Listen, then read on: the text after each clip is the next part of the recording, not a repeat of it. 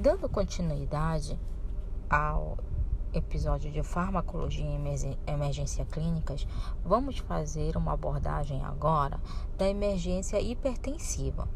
O paciente em crise hipertensiva ele tem que ser avaliado rapidamente para a seleção apropriada da droga ou das drogas antihipertensivas. Em geral, não se deve distinguir entre as duas situações, baseado unicamente nos níveis pressóricos, e sim na ameaça da vida do paciente. As emergências hipertensivas precisam de um tratamento iniciado antes da obtenção do eletrocardiograma.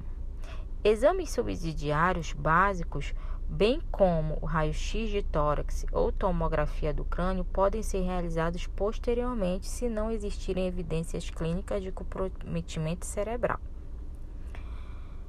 As principais drogas utilizadas nas, crises, nas crises hipertensivas são nitroprusiato de sódio, que é um vasodilatador de grande potência, tanto arterial quanto venosa, tá?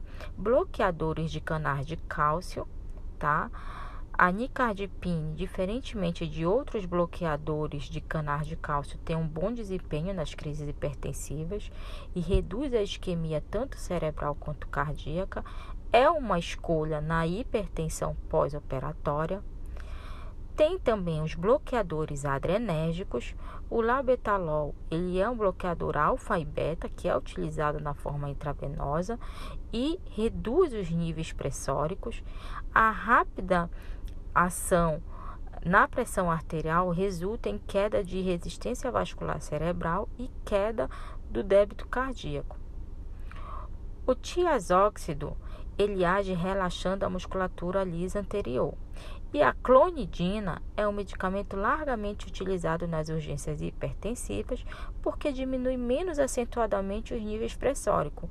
É de excelente escolha quando a pressão arterial deve ser reduzida não rapidamente.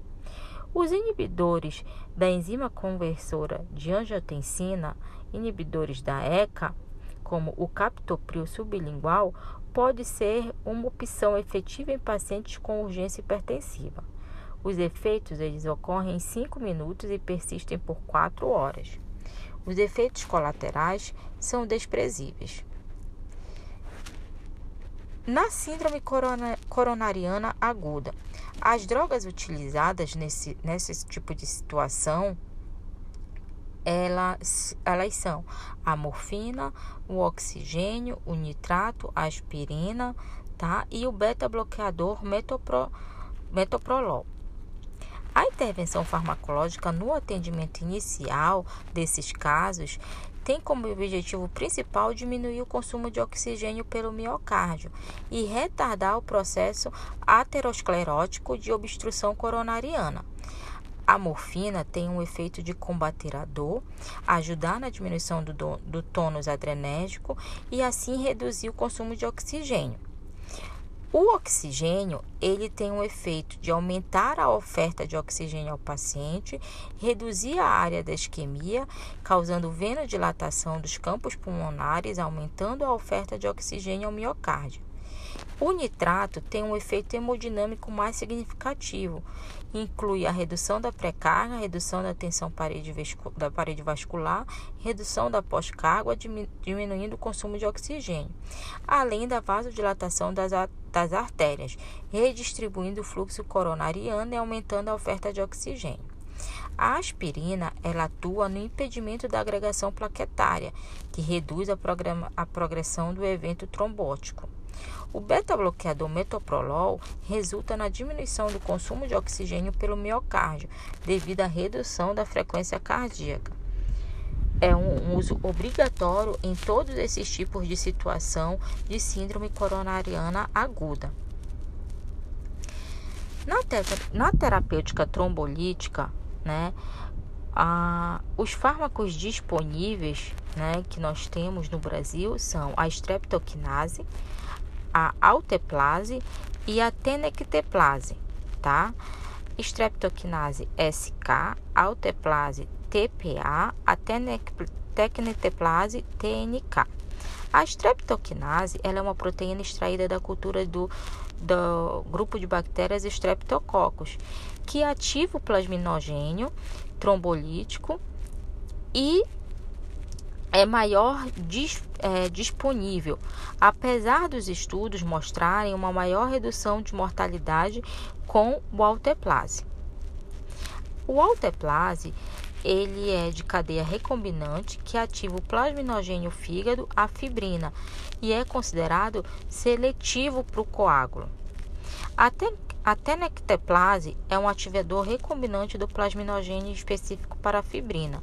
É derivado da TPA humana por meio de modificações genéticas. O tenectaplase liga-se à fibrina, componente do trombo, e seletivamente converte o plasminogênio para plasmina. E daí eu e vamos finalizar a aula de farmacoterapia em situações de emergência falando dos medicamentos que nós utilizamos na parada cardiorrespiratória. Os medicamentos utilizados são a adrenalina, que é fundamental no tratamento da parada cardiorrespiratória, porque ela aumenta a pressão de perfusão coronariana e cerebral, produz broncodilatação, vasoconstrição e controla a frequência cardíaca e a pressão arterial. A atropina, que é um agente parasimpático e reduz o tônus vagal, aumentando a frequência do nódo sinusal e facilita a condução atrioventricular ou seja, melhora a condução dos impulsos elétricos no miocárdio e, consequentemente, o batimento cardíaco. É indicada na bradicardia sinusal. A vasopressina, que tem uma ação vasoconstritora não adrenérgica e atua sobre os receptores do músculo liso. A lidocaína, que bloqueia reversivelmente a propagação dos impulsos ao longo das fibras nervosas. E a mildarona, que é, tem um efeito beta-bloqueador discreto e por isso tem uma boa resposta é, nas situações clínicas. Os analgésicos opioides são é, os fármacos que têm efeitos no sistema nervoso central e em sistemas orgânicos como cardiovascular, músculo esquelético, trato gastrointestinal, gênito urinário e imunológico. A ocorrência desses efeitos, especialmente no sistema nervoso central, depende da região afetada do cérebro e da medula espinhal. Alguns dos efeitos, como a sedação e analgesia, fazem dos analgésicos opioides indispensáveis na, na área de emergência. Porém, como a depressão respiratória pode ocorrer, é, essa classe é impedida de ser amplamente utilizada como estratégia terapêutica porque muitos profissionais têm um receio de administrá-las. As reações adversas dos opioides podem ocorrer no sistema nervoso central, causando sonolência, letargia, depressão respiratória, náusea, vômitos, convulsão. No sistema cardiovascular, causa hipotensão. No músculo esquelético, é, rigidez muscular. No é, sistema gastrointestinal causa constipação intestinal, no gênito urinário causa retenção urinária e no tegumentar prurido e exantema. As drogas disponíveis no mercado nacional é, são fentanil, alfetanil, metadona, morfina, naloxona, tramadol e outras. Essas drogas elas requerem cautelas em, em certas condições clínicas, como os pacientes com elevação da pressão intracraniana, tá? Porque é, os, os analgésicos opioides eles são contraindicados porque eles produzem vasodilatação. Então, embora a circulação cerebral em si não seja alterada pelas doses terapêuticas, essas drogas causam depressão respiratória que produz consequentemente aumento da pressão parcial do dióxido de carbono. E aí pode provocar, de, é, em decorrência da vasodilatação central, um aumento na pressão do líquido cefalorraquidiano. Uma outra condição clínica que requer cautela são pacientes com redução da função respiratória Nessas doenças pulmonares obstrutivas, como a asma ou efizema pulmonar, há um risco de depressão respiratória grave. Pacientes com hipotensão também deve-se ter cautela, porque a vasodilatação produzida pelos analgésicos opioides, ela leva a condições de hipovolemia, tá? Os pacientes com comprometimento da função hepática e renal também se deve ter cautela para utilizar os analgésicos opioides. O fígado é responsável pela degradação de 50 a 80% das doses dessas drogas quando administradas por via oral, antes mesmo que elas atinjam a circulação sistêmica. Então, os analgésicos opioides, em sua passagem pelo fígado, produzem metabólitos ativos, como por exemplo a normeperidina, que dependem de um funcionamento renal minimamente eficiente para sua eliminação renal. Então, as condições clínicas mínimas das funções desses órgãos, elas devem ser consideradas antes de administrar qualquer analgésico opioide. As drogas antiarrítmicas são drogas complexas com múltiplos mecanismos de ação e elas são classificadas de acordo com seus efeitos sobre o sistema de condução elétrica do coração. Quando existe suspeita de uma arritmia, o paciente muitas vezes é internado em uma unidade coronariana e é monitorado apropriadamente, a fim de que o acompanhamento dos efeitos dos antiarrítmicos é, infundidos é, restaure o ritmo sinusal e as funções cardíacas no, normais prevenindo a recorrência de arritmias com risco de vida. Os antiarrítmicos mais utilizados são a adenosina, que é uma substância química natural encontrada em todas as células do organismo. Ela tem indicação devido aos seus fortes efeitos depressores sobre o nódulo sinoatrial e atrioventricular e é recomendada para o tratamento de taquicardia supraventricular. Outra droga utilizada é o hidrocloreto de amildarona. Ele é um antiarrítmico que atua no prolongamento do potencial de ação do tecido átrio ventricular e, além disso, antagoniza os receptores alfa e beta adrenérgico, causando vasodilatação sistêmica. É indicado em tratamentos de taquiarritmias supraventriculares com risco de vida. Os bloqueadores beta-adrenérgicos também são amplamente utilizados como antiarrítmicos. Essas drogas elas inibem a resposta cardíaca à estimulação simpática através do bloqueio dos receptores beta. É, são indicadas no tratamento de arritmias ventriculares, como a taquicardia sinusal, taquicardia atrial paroxística, tá?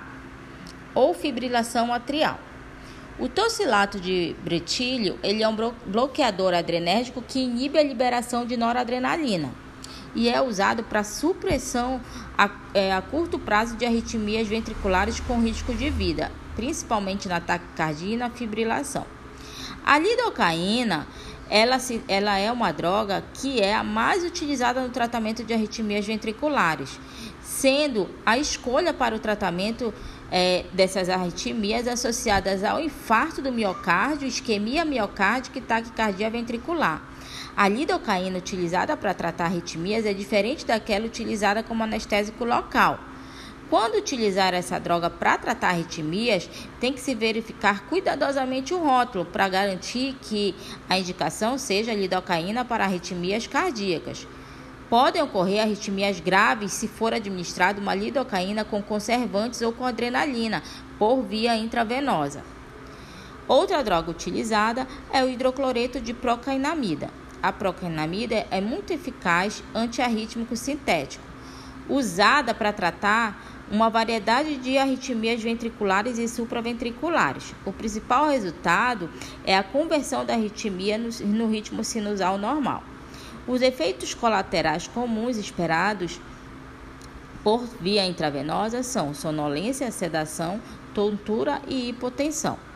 Bem, gente, com esse último episódio a gente finaliza a farmacoterapia em urgência e emergência.